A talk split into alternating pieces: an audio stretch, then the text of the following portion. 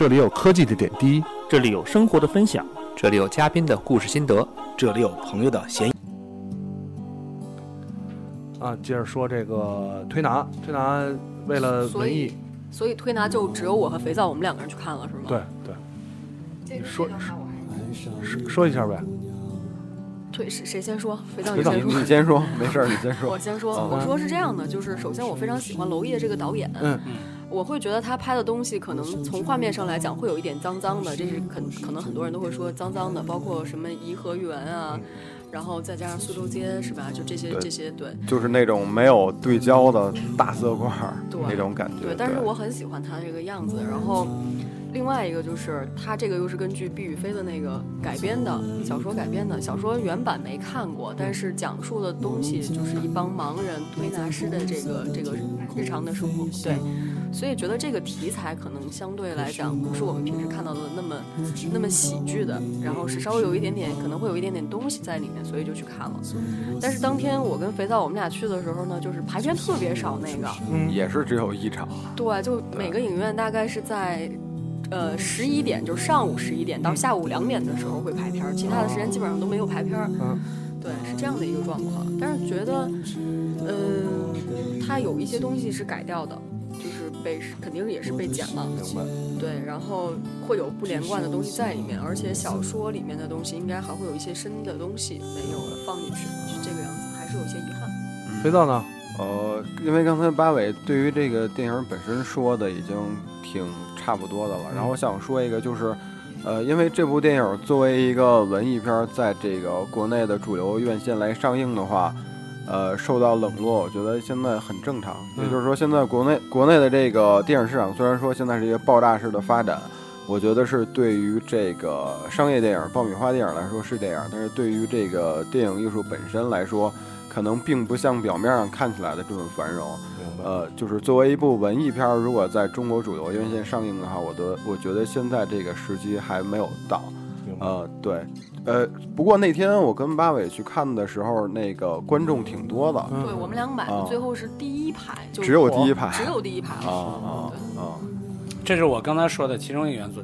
就北上广，嗯，现在很多片子你会觉得你在北上广看了以后，觉得这个上座率很高呀，啊它为什么票房不高？因为现在北上广在整个的大盘子里头的占比，现在是不断的被稀释，哎，这是因为三四五六线的都起来了，啊、明白。而那些观众可能对这种片子不是太喜欢。今一四年的文艺片最高纪录是《白色焰火》，嗯也就是将将过亿啊所以你看这个市场还没有，还不是还没有到达，还没有到达那个肥皂是主流的对，而且情况啊。而且白啊 白日焰火是在得了奖之后，对，还是在得了奖的对有那个烘托，如果没有那个烘托，是不是上还还两说呢？明白明白。呃，十一月的票房情况，福哥再给总结一下。呃，十一月是这样的，这个是十一月历来是进口片最后的机会，啊，因为从十二月份开始不成文的就不会有进口大片了。明白。那么所以说十一月呃进口片第一个会上的相对多一些，第二呢十一月确实进口片的表现也不错，十一月的票房排行前三名都是进口片，啊星际穿越》、马达加斯加啊、企鹅嗯，这个和这个狂怒呃不是忍者神龟啊忍者神啊，龟啊这这几个都是第四个才是单身单身男女二啊，明白所以说整个的这个这个。大家可以看出这样一个格局。那么一会儿我们说到十二月会，就会发现这样其实不是一个很好的现象。啊啊，那就说十二月了。呃，十二月这个也也不是很多啊。说一下《太平轮》上，《匆匆那年》，我的早更女友，呃，《明良海战》，一步之遥，《智取威虎山》，男人不可以穷，啊，《为爱之渐入佳境》，三十七次想你和爱你不等来生。十二月这一听就是没有什么进口的大片的这种情况。啊，要说明一下哈，嗯就是十二月的烂片还有很多，但是已经烂到了我真的不会没办法不会排进去没办法排进去了，真的。然后后面那几部大家的电影，就包括《男人不可以穷》啊，《三十七次爱你》啊，《爱你不等来生》，我相信很多人都没有印任何印象。对，我列他们进来唯一的原因是因为他们都是在十二月二十四号当天上映，就是这个跟这三部电影加上《为爱》是四部特别专心于圣诞档圣诞。圣诞档圣诞档但是结果大家都可以在待待会儿会聊了。呃，十二月电影我我我简单了，我就看过一部，我就看了一部，所以这回终于能主要大家说了啊。太平轮儿，太平轮儿太平轮儿，我为什么加儿化音？你知道吗？我在我不知道这个剧情，我一直以为它是一个物体或者跟血滴子一样的东西。不是，拿 破仑儿原来是一换成中一辆国式的泰坦尼克号，对，按这个逻辑来的。拿起破轮原来儿，是一辆一辆一辆一一艘船的事儿啊，不是不是一个什么什么轮子的事情。不是什么千按，万别提，别提，别提，别解释了，别解释了，别提了，不是暗器是吧？不是绣刚才八尾 不是提到过一句这个太平轮，没看我看过，对，呃太平张轮学友也看了啊有有没时间，所以没看。嗯，我还挺期待下的剧情推展的，啊因为上基本上跟这个真的就是太平轮儿，嗯这个轮轮番儿在这些这几个主角之间的这些故事切换然后没有怎么讲到船的事情。啊就铺嘛，铺先铺哎，我其实特别想跟福哥聊一聊，嗯就是太平轮真的是，我感觉从业界的口碑来讲，口碑也不是很好，对，票房也不是很好，票房非常差，非常非常差。非常 差。但是它的投资方制作的成卡斯跟嗯投、投的资，应该来说是一个大片了，很大的电对电影了。但是为什么会这么差的感觉？呃，从各方面来看啊，这个里头两个两个原因是可以来讨论讨论，因为因为有些东西咱们说实话，我我说话比较坦诚，就是等到这片子完蛋的时候，大家可以给他总结很多理由，说他怎么不好。是但之前大家真不是这么预测的。对对对，因为那就是说这个片子的卡斯，甚至制作，其实各方面，你真你当然你有他不喜欢他的各种理由吧，但是真不能叫烂片。嗯我觉得这个就有点过头了。嗯，但是呢，我觉得确实有几个问题。第一呢，这样一个片子，就像刚才几位主播有说到的，这个片子明明是讲跟这个船有关系的，嗯但硬要抻成两部，对不对？搞成上下部，这个嗯，你你说大概是要讲的东西太多，一部可能承载不了，当然你这个也能解释通，但总让人感觉有圈钱的嫌疑吧？没错啊，那得搞成上下两部。第二呢，就说还有一个原因，就是这是我们之前在前面几个季度或者说几、几个月已经讲了，就是现在这一批导演，嗯，现在有点过时了。啊哎，这是一个很严，这是一个现在很不是一个例。你从太平轮这个本身这个片子一看，我们看，哎呦，连两亿都不到，一点九九亿这么大的卡斯，你想现在两亿是个什么概念啊？起步价了。这简直是不及格到极点的概念了。没错，结果不到两个亿，呃是有点意外。但是你要说偶然里头也有点必然，就是现在这个呃所谓第五代导演和第六代导演都，特别是第五代导演，哎，第五代导演现在是确实是有点呃这个江河日下的感觉了没。错，啊，那就不不不是很接地气。那他演这些东西，你说谁看呢？是是二十多岁小孩会会很在意这个东西吗？啊，这种当然当然营销方面也有这个，因为现在互联网营销是很厉害。那么这些导演可能就包括刚才说到蓝色的骨头，对不对？你说崔健没下功夫吗？他在工工体还去演，对不对？这都是为这个片子造势。可是这个东西现在跟互联网的结合现在是很重要的，因为你要知道，现在互联网不说营销方面，光是预售这一方面，对它的占比就很高了，但这之间的关联就很强了。所以说，在这方面，你如果不做足功了，这个太平轮当时上的时候，其实声音不是很大啊，就是呃，就是跟他应该应该有的这个你常去电影院的人能看到海报，很早之前就能看到海报。对对，但是太平洋两个亿简直是低到对对不可思议两个亿还不到，一点九对九亿还不到两个亿，可思议了这。简直不可思议了啊！啊，所以我觉得这两个因素可能，当然说剧情啊各方面啊，我们可以再探讨，但至少就是现在第第第五代这个导演是不是了解现在当下的观众想看什么啊？我我第二我第二个就是圈钱，我我觉得呃，如果他前期来讲，比方说很很，他的剧情没有特别好，嗯呃，刚就是开始，它不会影响很多的观众，嗯因为你在。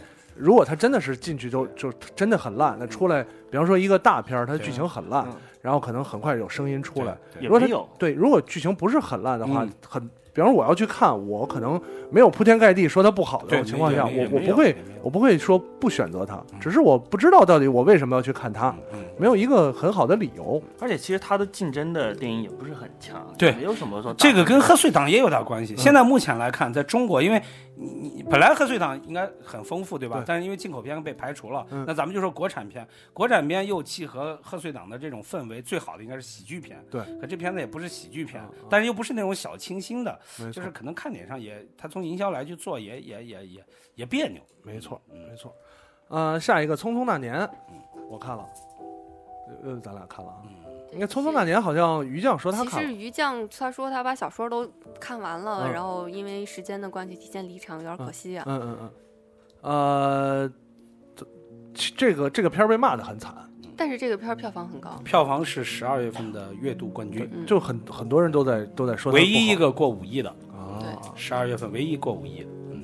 呃，总体来说有点又是，比方说，就评价都是说卖卖那种就是煽情，卖情怀的但是片儿来说的话，我觉得在演员选角上很失败。嗯嗯嗯，我觉得就是完全没有那个代入感。你光靠什么当时那些什么《灌篮高手》啊，嗯什么哪怕是王菲啊那些歌什么的，完全不能唤起我的一个认同感。嗯就是歌还是挺好听对歌还是挺好听的，就像一个一个多小时的一个 MV 一样。啊。这小说吧，其实我一我觉得我应该看过，因为我那天回家翻书柜，我发现我有，嗯而且是上下本儿，嗯那你就证明我当时还看过，还包过书皮儿呢。嗯，但是我对这个故事真的一点儿印象都没有。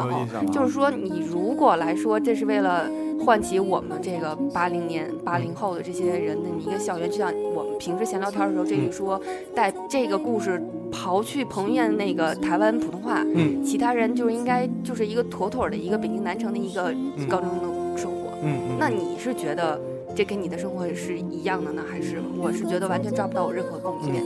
呃，我得说一下，因为这个小说当时我就看了，我应该是出来的时候看，我有可能是我高中到大学阶段的，我我不太具记得具体的时间了，也有可能我我呃看的稍微的稍微延后一点，但是当时看小说的时候就觉得啊、还不错，因为那会儿比较流行这种学校园的对是故事小说，而呃且也没有什么过多的，就是对。对，然后呢，这个电影儿，呃，看完了之后我也看了好多评价。我个人觉得这个电影儿没有说真的，他比方说拍的多好，但是我觉得我负面不是太多，我看算太多。我看起来负面无非就是吐槽他又打胎而已。我看起来的感觉还不错。嗯，为什么说对是不错，挺挺说实在挺清水的。对，因为为什么说不错呢？我在跟我同龄的其他朋友交流的时候，呃因为以前也聊过，就他电影里描述的这种学生的场景，这种学生的恋爱，然后这种甚至打胎，甚至随随便便因为一个奇怪的事情分手，可能是在北京来讲，因为这个讲的就是就是北京的北京的事儿，然后呢，是可能有一个很强的地域因素，就是在我们南城、宣武、崇文地带，完全上学的时候就是那样的生活，完完全全就是那种就是没有什么事，哪有那会儿哪有男男女女真的两个人去什么公园坐一晚上不可能的事情，对吧？在学校里，我们都是去麦当劳。对，在学校里你跟着我，你们还能去麦当劳呢，我们麦当劳也没有，去麦当劳好贵的，开玩笑，去得起麦当劳。啊，吃个鸡蛋灌饼都是就是就就可以了，好吧？呃，中午一块儿大家假装一块儿出去买个午饭，然后其他的朋友给你们稍微制造一点大概十五米的这个两个人并肩走的空间，也就这样，很很很普通的东西。你甚至到最后他们俩莫名其妙的一个一个分手，就给我的感觉好像高啊中生不就是这样吗？对啊，就是就是这样嘛，包括打胎。对我我是觉得打说，胎这件事儿，你知道，我还是得说一下，你们 海北你有北生活北边的，就是海淀这么开放的地方，才不容易出现打胎的情况。你是越是我们那儿都是谣传，说哎隔壁班那谁谁谁好几天没来上学。越是法律法规严格的抑制这件事情，庄老师好歹好歹还听说过，我们学校那边根本没有，没听说过是吧？听都没听说过哎。呀，我们我身边我就不说了啊，我身边真真的是这个现象太过于普遍了。，我的意思是说，这个电影它想揪着你来，让你回到回忆起当时那个嗯生活，但是它揪着你没那么紧。我觉得是因为原著它的怎么讲呢，有点儿呃这种特殊性特殊性过强了。但是就是你们应该都是北京，又是那个时代的人。但就像阿福说的，其实为这个电影贡献绝大多数票房的人，既不是北京人，对也不是那个年代的人。对这是现在这种青春片为什么卖的非常好的一个很重要的原因。就是就是说，既然又看到了，也就是说，他为了为了这大部分人的票房，所以嗯模糊了这模糊了这个界限。对我觉得，而且还有一点就是这种呃抓你什么什么叫回忆啊、怀旧啊这种电影，还挺挺多的哎，。现在非常多，非常多。但其实就像还是说的，他你说他这个电影，他是为了抓回忆，但其实去看的人根本就不是为了去回忆，他是为了自己的回忆，他根本就不是为了有代入感，为了那个年代，他就是第一就是追星，嗯，要不就是。就是我可能就感觉上，我就就觉得想过这样的生活，我就想象有人可以过这样的生活，我看到他这样过，那我觉得是这样，就是你在看之前，你不一定判我判断是我要为这个剧情看的，对吧？这营造的气氛是回忆，像什么当时同桌的你啊致，青春，致青春这种它营造出一个就是怀旧的气氛，那我就去感受一下这个怀旧的气氛，呃也也大概也是这种这种情况。我觉得反正怀旧还是总总会吃这一套。我们现在还是很流行青春校园喜片儿这种，现在很吃香。呃，我的早更女友，继继续，张小伟啊，都没看。这个一样走了，可能后边几个片儿都只有你看过了。这个十二月份的时候，呃哦，撒娇是十一月是吧？嗯反正就是这个四季度呢，周迅这两部片儿，嗯，呃，说实在的，这两部片儿我都是冲周迅去看的。嗯嗯，早更女友是佟大为、张子林，嗯、周迅，然后还有王大锤乱入了一把。啊，是吗？对你都没有发现，我是后来看卡斯才发现的。这个剧情呢，实际上挺无聊的，真的挺无聊的，特别无聊。而且我两倍速看的时候，千万不要两倍速看，两倍速特别晕。是吗？哦，呃，就主要是还是冲着周迅去看的。对周迅看的这个片儿呢，其实也没有什么特别嗯热闹的片儿，就是一个会做饭就能把妹这么一个故事。哦，这样啊，那没什么可说的了。下一篇儿，下下一个，呃，明良海战，《明良海战》十二季度唯一一部外国片吧，叫外国分账分账片算算进口也算外国韩国的韩国韩国片韩国大片韩国大片。我看了一半没看完。没看完啊。对，啊，呃说说感觉这一半感觉怎么样？呃，比中国拍的手撕鬼子片儿强多了。对对，也是手撕鬼子，也撕鬼子，也撕鬼子，但是那种韩国抗日片。韩国的就是丰，他讲的是丰臣秀吉那会儿呃侵略朝鲜的时候的片子。啊，那一段故事。对。赵赵赵啥还是李什么玩意儿？李舜臣吧，好像是，好像是好像是。记不清。李李叫李什么？么臣来着？李，确实是李什么一个，记不太清名字了。有有人说了吗？没有没有没有没有，呃，就是装甲战舰的那个铁铁甲舰打对对龟船的那个对龟船那个那个故事啊这片子在韩国爆棚。啊，引进过来是有原因的，还是不错。再加上韩国这几年在大大陆的口碑其实很好。现在提到韩国电影嗯，如果你再说韩国电影都不好看的话，那就是你看的太少。对，整体表现就是比较争气。确实这个在历史上的故事也是一个侵略失败的一个故事。对，侵略失败，它是略有放大，嗯略有对，但整个还是对还是他肯定有艺术上的夸张，肯定有艺术上的夸张，而且以及有政治这这政治但是倾向。但是票房奇差，因为这个事儿跟我觉得跟咱们一点关系都没有，很多人也不了解这个其中的尤其放在贺岁档，我觉得有点怪，其实你还不如放一部韩国喜喜剧片啊！对对对对韩国那种这这这这都时间不对，票房好我觉得主要是放一个这个确实不太合适。嗯，这个，因为你确实你说贺岁档就接近圣诞这个时候，你说你跟你你你家人或者女友什么之类去看这个看这，就看不懂，有点不不是，我觉得不是，我觉得没看之前谈不上，就是不会去选这个，我对觉得，嗯，呃而且而且你真的看这种历史片儿，完全不了解的，我觉得大多数人对这段故事都不了解，肯定不了解。这段历史在中国历史教科书上都没怎么提，没没怎么提，就提这个一就李一段侵略舜臣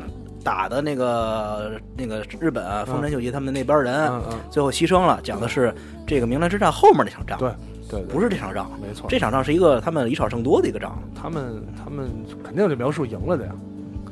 啊、下一个一步之遥，哎，一步之遥，庄小也看了啊，福哥看了哈，肥皂 blue 都看了，我我没看啊，你们你我们撕来逼就完了是吧对，你们来说这这个这个电影，肥皂跟 blue 有很强的这个观点要要碰撞啊。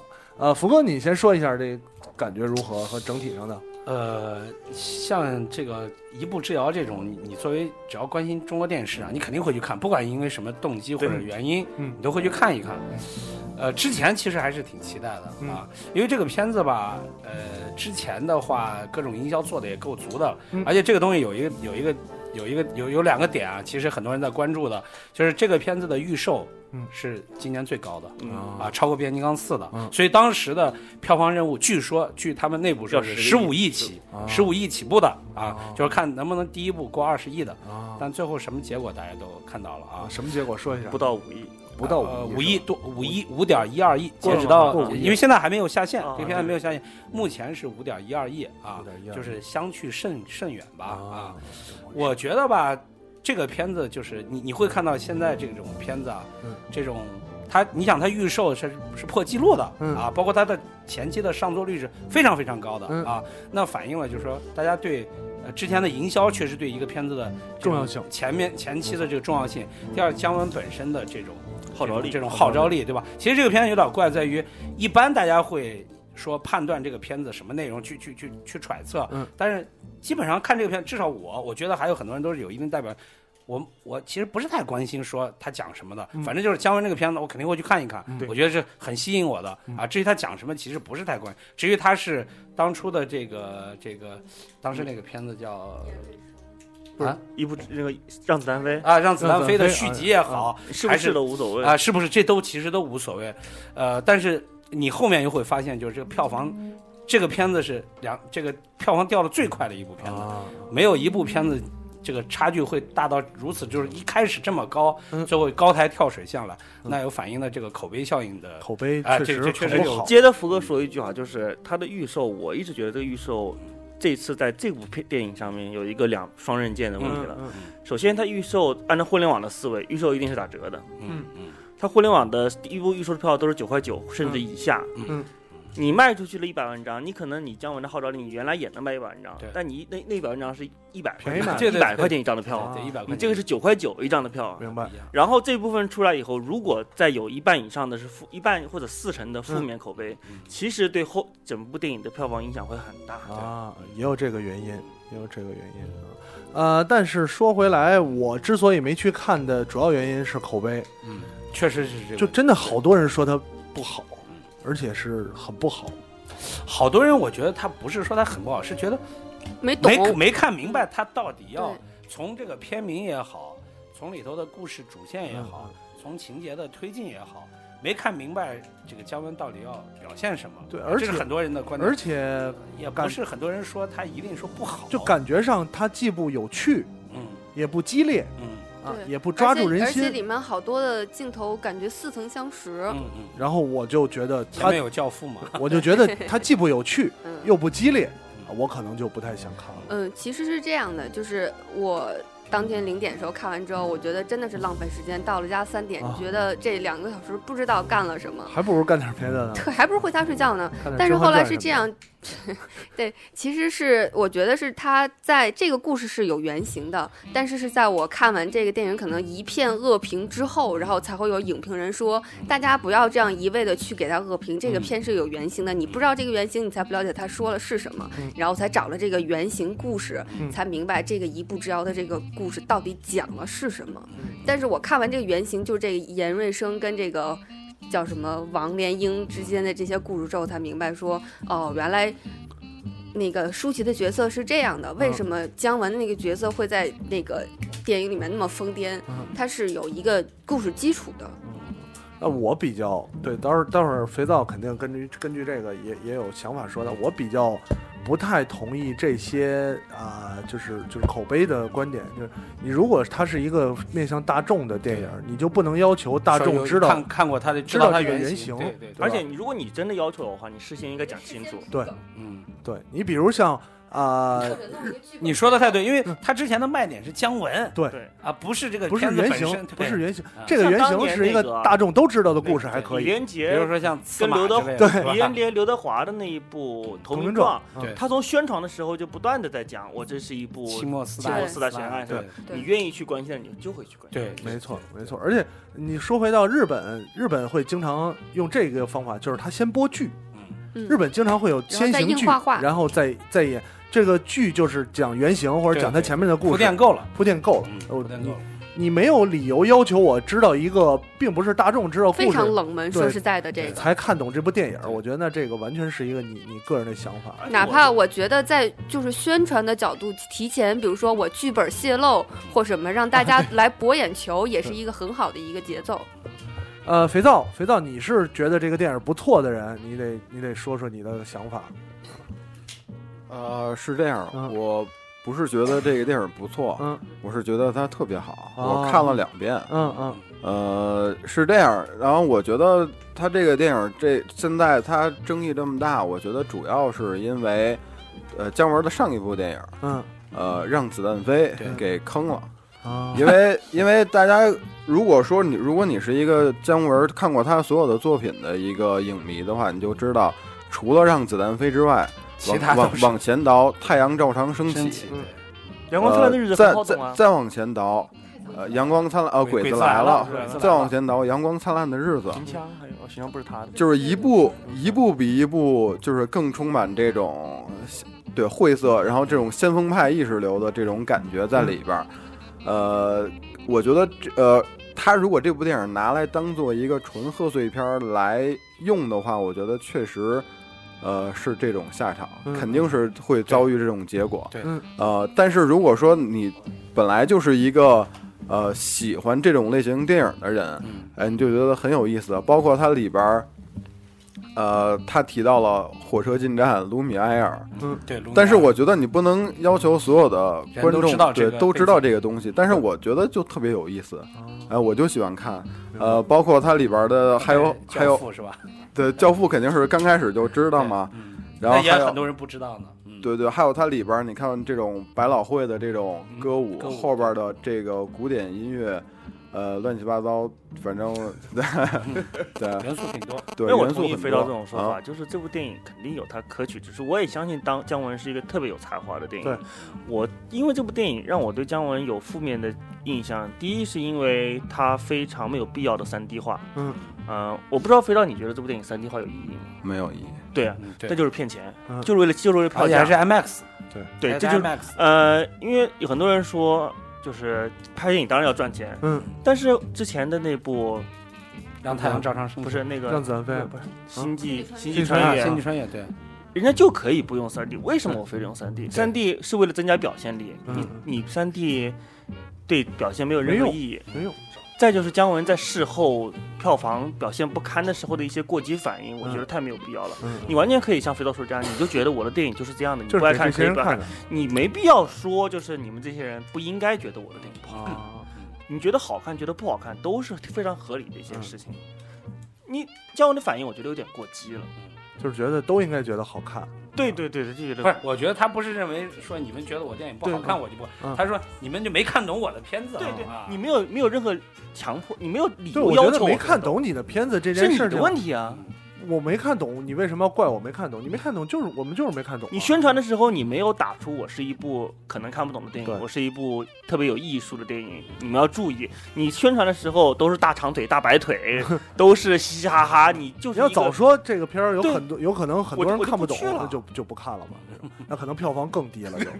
其实我我我是觉得吧，我是觉得肥皂刚刚说这个事儿呢，嗯我是不不意外的，嗯，因为我至始至始至终我没有说它是不好的，对我只是觉得它放在贺岁档，嗯，包括刚才 blue 说的这个它的这个宣传的这个口径上，甚至它的定位，我觉对得，然后大家就是看看了以后就觉得就，我我以为是那样子的，但结果是这样，而且差别非常大。我觉我觉得得可能这个错位感可能会有有很很很强的这种感觉。我觉得，既然他怕选择拍成这么一部电影，反映自己的这些东西，有一些晦涩，有一些你需要有知识才了解的，嗯嗯，他就不应该定成一个十五亿的范围的电影。而而且就是另一个，可能不一定是飞到之前他的那个蓝色骨头，嗯，蓝色骨头。他就是拍出来，就是说你们肯定很多人看不懂，我也没准备让你们大家都看懂我也接受票房的所有现状，我觉得没有 OK 非常好。嗯所以所以我觉得他还不如像崔健、像娄烨一样，对对，就把之前就反正不管，反正怎么着都是站着，就算不挣钱也也但我站一把觉得抛开姜文来讲，对他，尤其是让子弹飞这个影响有很多的。抛开他的，比方说电影公司也好，发现其他利益方嗯还是要借助对，希望借助肯定这个赚取是这更多的钱。那那那肯定是这样这这个是肯定是对，而且对于国内大部分观众来说，一说哎呀姜文电影肯定去看，但实际上他们肯定是还是冲着让子弹飞。嗯对对对，那个印象给大家留的。我觉得姜文已经够可以的了。姜文拍了一部大家看不懂的电影，大家依然会去支持他的下一部，说明姜文在广大大家当中心 中的地位地位还是很高那 的。是是是是是，呃，下一个《智取威虎山》，基本都我没看。基本都看啊，我我看了。我没看，我没看。啊、小能看了是吧？小能小能先说。一个字儿，啊，一个字儿是吧？一个字儿。这个座山雕的人设是三岛平八，一个字儿。对，一个字儿，就是这个电影，这个电影的特点就是一个字儿对脑洞开的好大。就是刚开始放的时候，我以为看错片了。啊。对，我我对很多人都以为看错在。刚开始他出来，你知道怎么回事？是纽约唐纽约的人街，纽约现代唐人街然后然后我说走错影厅了，啊，对，我说走错影厅了。然后是为什么？就是说这个呃，那那主角是什么来着？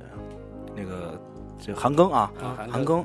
他是一个纽腰毕业的一个学生，啊完了在硅谷工作，啊。完了要回国，这个开个 party，啊。完了看到了《赤羽威虎山》的京剧，啊。完了说回家，啊。他老家东北的，啊！啊，完了就想起他老家的那些事儿，呃，老家一些他爷爷给他讲的事儿。对。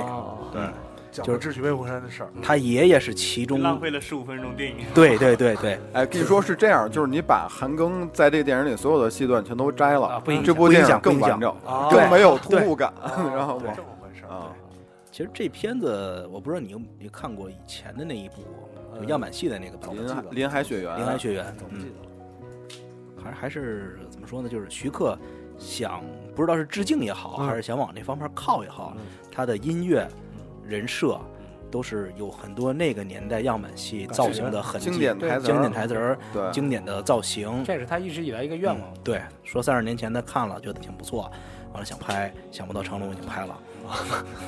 那句话嘛，拍的特别像，而且特别，而我我觉得他剧组里一定有很多游戏迷，，对，除了铁拳之外，你还能看到很多使命召唤的影子。没错，怎么还有这种 FPS 的影子呀？对，因为它本来就是一个 FPS 的设置嘛，突突嘛，哈，就是一突啊突嘛。完了还有爬，那就是拿着冰镐，冰镐就是爬雪山。然后召唤吗？对啊，这这我说这不是 COD 的节奏吗？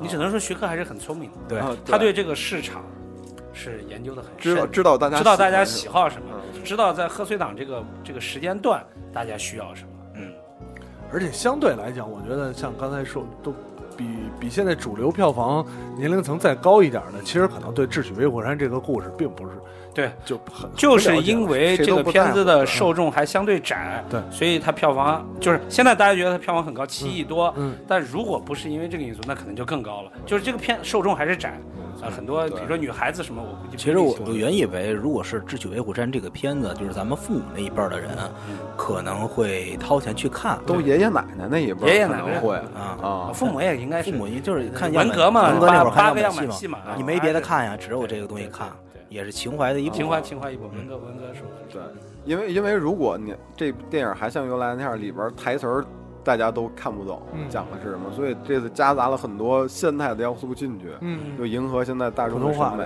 哎，所以我觉得贺岁片就是这种节奏，要么就喜剧，要么就打的热闹，对。就大家就喜欢看这就。我就觉得嘛啊，要么就逗，要么就就激烈这种。对。啊挺呃，好看的，挺好啊，之前还有一笑话，还说要是三我三爷有这样的装备，这么多人马，不早挥师南下了吗？还在山里边当土匪啊？呃，下面连续四部的圣诞档，呃，有人圣诞看电影去了吗？没没有啊，没有啊。男人不可以穷，为爱之渐入佳境，三十七次想你和爱你不等来生。举手啊！你看看为爱了是吧？啊，刚才说了，为爱可以稍微说一下，VR 基本上就秒杀了，秒杀了这其他那三部的票房加起来可能没有 V I 的零头的零头吧。主要是 A B 的原因吧？不我觉得主要是跑男扑的人气太高了。没错，没错两个人都是跑男嘛，啊，这么回事儿。呃，为爱，我我犹豫了一下，但我看那个男不，要看，我犹豫了一下，我主要是看那男主人公看着不是因为你不看那个那个剧叫什么来着？什么剧？《爱情公寓》，《爱情公寓》爱情公寓》，《爱情公寓》很火，啊在在真的在很火，不管它的争议有多大，啊它很火啊，它还是积累了一批粉丝，而且那批粉丝的消费能力还挺强。这么回事儿啊，所以就庄小维看了《微爱》，呃，评价是我不要看，其他几个，其他几个，但逗吗？说实在的，真的不逗。也不逗。对，这个剧情其实就是怎么说呢？就是讲几个来北京的小文艺青年想要红，然后但是也没红，然后又搭上了一个小模特儿，但是小模特红了，啊，然后之间不离不弃的故事。这么回事儿，但我必须承认，看完了《跑男》以后，我对 Angelababy 的好感度飙升，飙升了。飙升。现在好还蛮喜欢她的，好可爱。呃，我觉得圣诞档就是圣诞这二十四号这一天已经变成了很多人无论如何都得看个电影的这么一个方式了。然后呢，呃，与其是一部特别好的电影买不着票，呃，不如就变成这样，这大家分散吧，反正哪个你感觉上都差不多，就是为了为了找个地儿看个电影。你去看电影了吗？我没有，还有一个原因是当时买的团购券快要过期了，年年底有这个年底到对对了是吧？年底到了这么回事。你那个《智取威虎山》是本来是二十四号上，嗯因为这个那个什么不给力，嗯，一步之遥不给力，嗯提前了就提档了，提档了，提档了一点，提到二十三号了啊。呃，十二月也完了，这个福哥再给总结一下。十二月就是很值得大家从票房角度和市场角度确实值得反思了。嗯，呃，本来今年年呃这个之前的判断，其实也刚开始没有喊三百，最开始的时候嗯。认为不可能，因为去年的这个增速是百分之二十七，嗯。按照这个比率是也达不到三百亿。嗯。但是呢，经过了春啊。春不是春季档就很厉害，春季档。这个月就达到了三十二亿，哦。一个月的票房产生，你你算，如果一年是十二个月，对吧？一个月是三十二亿，那360当当然你说可能有高有低，对。对不对？那就很有可能冲冲过冲破300过三百亿，嗯。所以当时就喊着这个口号。嗯。结果没想到七月份达到了三十六个亿，啊就一个月的票房是三十六个亿，嗯，那就觉得这个很有可能了。有可能。直接到十一月底的时候，嗯。大家也觉得是很有可能了。嗯，结果没想到最差最差就是是12十二月，十二月不是说是整个十二个月里头最差的，嗯，但是你作为贺岁档，原来是传统的这个票房高起的这么一个阶段，而这个月的票房只有二十四个亿，啊。二十四个亿在整个十二个月都平，这都排到第六、第七，啊，就这基本是在中游的位置。所以呢，一个是国产片确实不给力，《太平轮》不给力，嗯，也一步之遥也不给力，不给力。别的也没有什么黑马，对吧？你像那个泰囧当年是对，没没有看好它，结果它十二个亿，这就属于黑马。今年也没有出黑马，嗯，呃，匆匆那年五个多亿就成月度冠军了，所以这个十二个月是非常不给力的啊啊。那么最后的结果就是十二个十二月下来，整个中国全年的票房是二百九十六个亿，啊，就没有到三百个亿，差一点，就啊，就就差就差一步之遥，差一步之遥就差一步之遥差一步之遥。所以我觉得就是真的是应该是反思一下，一个是国产片，嗯。呃，这个是不是还要有提高的空间，尤其是这种所谓大卡司的，现在在冲十二月的这种。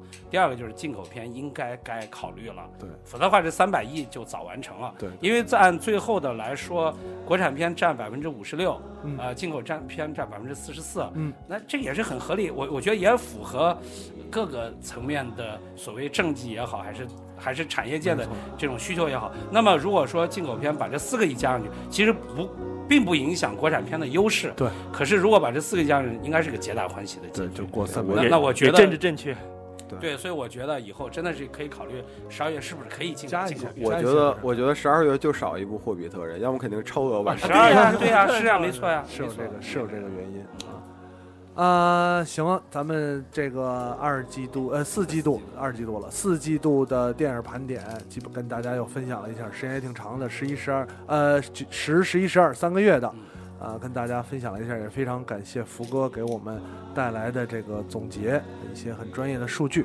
那呃，我们影视 FM 也会继续在一五年继续跟大家按季度总结分享。呃，在应该在下周吧，你听到这期录播的时候，应该也在下周，我们还会做一期稍微好玩一点的，对吧？这种有评价一下，模仿向金酸梅致敬啊，评价一下这个最烂的几个奖项，当然是我们个人的这些一些想法了。啊，非常感谢收听本期有的聊影视 FM 四季度盘点，咱们下期节目再见。当然了，稍后还会有关于这个电视剧的盘点。嗯，谢谢大家，好，再见。拜拜。拜拜拜拜。